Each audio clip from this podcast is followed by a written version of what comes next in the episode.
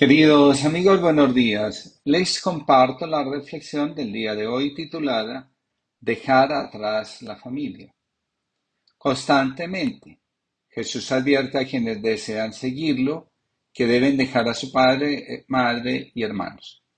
Si no lo hacen, difícilmente podrán seguir su vocación. Qué curioso. Nacemos en el seno de una familia que no elegimos Fuimos engendrados, llamados a la vida sin nuestro consentimiento. Nos volvemos herederos de la historia del sistema en el que nacemos y de los asuntos no resueltos de nuestros padres. Durante un buen tiempo, algunos, toda la vida, nos esforzamos en hacer todo para ganarnos un lugar en la familia, para pertenecer. Ocultamos en nuestro inconsciente muchas cosas de nuestro ser para mostrar lealtad y amor al sistema familiar. Y, si queremos ser nosotros mismos, realizar plenamente nuestro destino, tenemos que dejar atrás todo lo anterior. Dice Gilman, el precio de nuestra vocación es pagado precisamente por aquellas circunstancias, entiéndase familia, en las que la bellota echó sus raíces, tomó la fuerza para brotar, germinar y conocer el sol. Cuando pienso en el precio que paga la familia cuando uno de sus miembros decide seguir su vocación, no puedo dejar de contemplar a María Nazaret. Según la tradición, cuando Jesús se marcha de Nazaret para recorrer la Galilea enseñando y predicando el reino de Dios, su madre, María, ha enviudado. La suerte de las viudas en Palestina es difícil. En ella, ella se queda absolutamente sola si quien la acompañe y vele por su sustento. La lucha interior de Jesús debió ser muy fuerte por un lado debió escuchar la voz del daimon, eres el Hijo de Dios, eres un profeta, un, predicador y un maestro. Y por el otro lado, la voz del ego, tu madre queda sola, existen necesidades que solo el dinero cubre, los profetas en Israel mueren asesinados, etc. La lucha interior tiene como objetivo comprobar qué tanta conexión tiene consigo mismo el que ha recibido la llamada. Muchos deciden renunciar al llamado y permanecer junto a la familia. Los que están fuera de sí terminan decidiendo en favor del ego. Después, para poder sobrevivir, tienen que recurrir a alguna adicción, así sea un paracetamol para poder dormir, dice Hillman. Los intentos de suicidio y la muerte prematura pueden ser el resultado de la inconmensurabilidad entre el llamado y la vida. Muchos prefieren seguir los modos convencionales de vivir y de actuar antes que atreverse a vivir y realizar lo que sienten que da plenitud y significado a su existencia. A muchos, el sistema familiar los empuja a ser, a otros los empuja la vida. La manipulación de un padre o una madre no logran producir una vocación. A lo sumo, una vida arrastrada, con mucha tristeza, rebeldía y apatía. Un día Buda hizo una flor ante una audiencia de mil doscientos cincuenta monjes y religiosos. Guardó silencio durante largo rato. La audiencia se mantuvo en un silencio absoluto. Todo el mundo parecía estar pensando intensamente, intentando comprender el significado del gesto de Buda. Entonces, de pronto, Buda sonrió. Sonrió porque entre el público hubo alguien que le sonrió a él y a la flor. El nombre de aquel monje era Mahak. Fue el único que le sonrió y Buda le respondió con otra sonrisa y dijo, Poesía el tesoro de una revelación y se la he transmitido a Mahak. Dicha historia ha sido discutida por generaciones y generaciones de estudiantes Zen y la gente sigue interrogándose acerca de su significado. Personalmente, el sentido de la anécdota me parece de lo más simple. Cuando alguien sostiene una flor ante ti y te la muestra, está intentando que la veas. Si piensas, te pierde la flor, añadió el maestro. La persona que no piense, la que es ella misma, puede hallar la flor en toda su belleza y sonreír. Este es el auténtico problema vital. Don Pedro Bernardone se esforzaba infructuosamente en convertir a Francisco, primero en caballero y después en comerciante.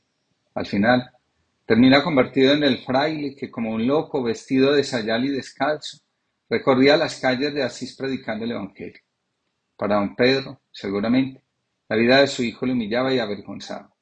Sin embargo, Francisco recorría alegremente su camino y poco a poco iba convirtiéndose en el santo que ha logrado trascender el tiempo como lo ha hecho.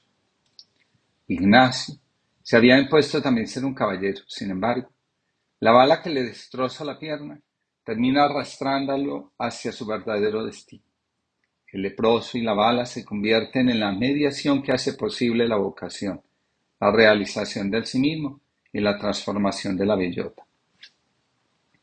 En un taller de constelaciones familiares, una consultante quiso trabajar porque cada vez que va al trabajo que realiza como profesional, termina enferma e incapacitando.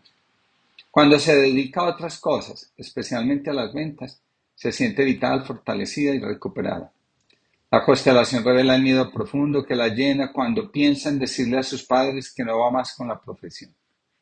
La pregunta sensata de los padres, entonces, ¿de qué vas a vivir? hace que frene el impulso. El alma conectada consigo misma tiene más fuerza para lograr el sustento el alma aprisionada y amordazada por la conciencia familiar. Gilman señala, la prisa por brillar en nada difiere de las mil pastillas que se toman para estar tranquilos, sin ansiedad. Donde hay ansiedad, hay un alma que sufre porque no puede ser ella, porque no puede seguir su vocación. Hace poco llegó a consulta un joven que no sabía cómo decirle a sus padres que no se iba a graduar como abogado, sino como médico veterinario. Los padres del joven estaban convencidos de que su hijo, al que llevaban a la universidad, estudiaba derecho. Cada semestre le entregaban el dinero para pagar los semestres. El joven entraba a la universidad y una vez que sus padres se alejaban, Volvía y salía, tomaba un bus e iba a la universidad donde estudiaba medicina veterinaria. Ahora, el joven tenía que enfrentar la verdad. Cuando entró en el último semestre, el joven empezó a tener ataques de ansiedad y pánico. Mientras que para los padres la causa de la ansiedad de su hijo era el estrés de enfrentar los preparatorios, para el joven era la angustia de enfrentar la verdad. A él y a la familia les tocará pagar el precio a realizar la vocación. Gilman señala, cuando una persona lo ha hecho todo en exceso, cuando ha vivido bajo un pozo de serpientes, ambulancias, bombas estomacales, chantajes, gargantas cortadas con vidrios rotos, miedo escénico, gritos en público, pastillas consumidas a puños, malo borracho, sexo promiscuo, salario secuestrado, vida a costa de los padres, desesperación, etc es porque ha tenido que negar su vocación para que sus padres estén tranquilos, aunque sea al precio de dejar morir el alma en el más completo abandono. Una vez más, las palabras de Jesús, ¿de qué le sirve al hombre ganar el mundo entero si pierde su alma? Tienen todo sentido. Abandonar el lote y la herencia recibida de la vida tienen unas consecuencias que difícilmente pasan inadvertidas para el alma. Las tragedias que se presentan en la vida de muchas personas tienen que ver más con la lucha interna por seguir anclados en los patrones del sistema familiar que en el fracaso por seguir al daimon y al patrón propio. Cada vez que nos resistimos a vivir la propia vocación, condenamos al alma a envejecer y a morir lentamente.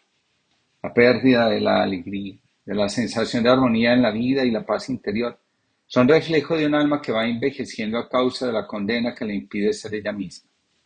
A veces, me asombra ver personas que antes se destacaban por su vitalidad y alegría, ir adentrándose en el atardecer de la vida con un rostro adusto y con muy pocos rasgos de la chispa que los acompañaba antes. Todo se mueve y se renueva. Se mueve el sol, la luna y la tierra, el átomo y la estrella. Se mueve el aire, el agua, la llama, la hoja. Se mueve la sangre, el corazón, el cuerpo, el alma. Todo se mueve, nada se repite. Todo es calma y danza, actitud en movimiento. Lo que no se mueve se muere, pero incluso en lo que se muere todo se mueve. Se mueve el Espíritu de Dios, energía del amor, perdón de la vida. Se mueve Dios, el misterio que todo lo mueve y lo impulsa el amor y la belleza. Déjate llevar. José Arrey. Que tengamos todos una linda jornada.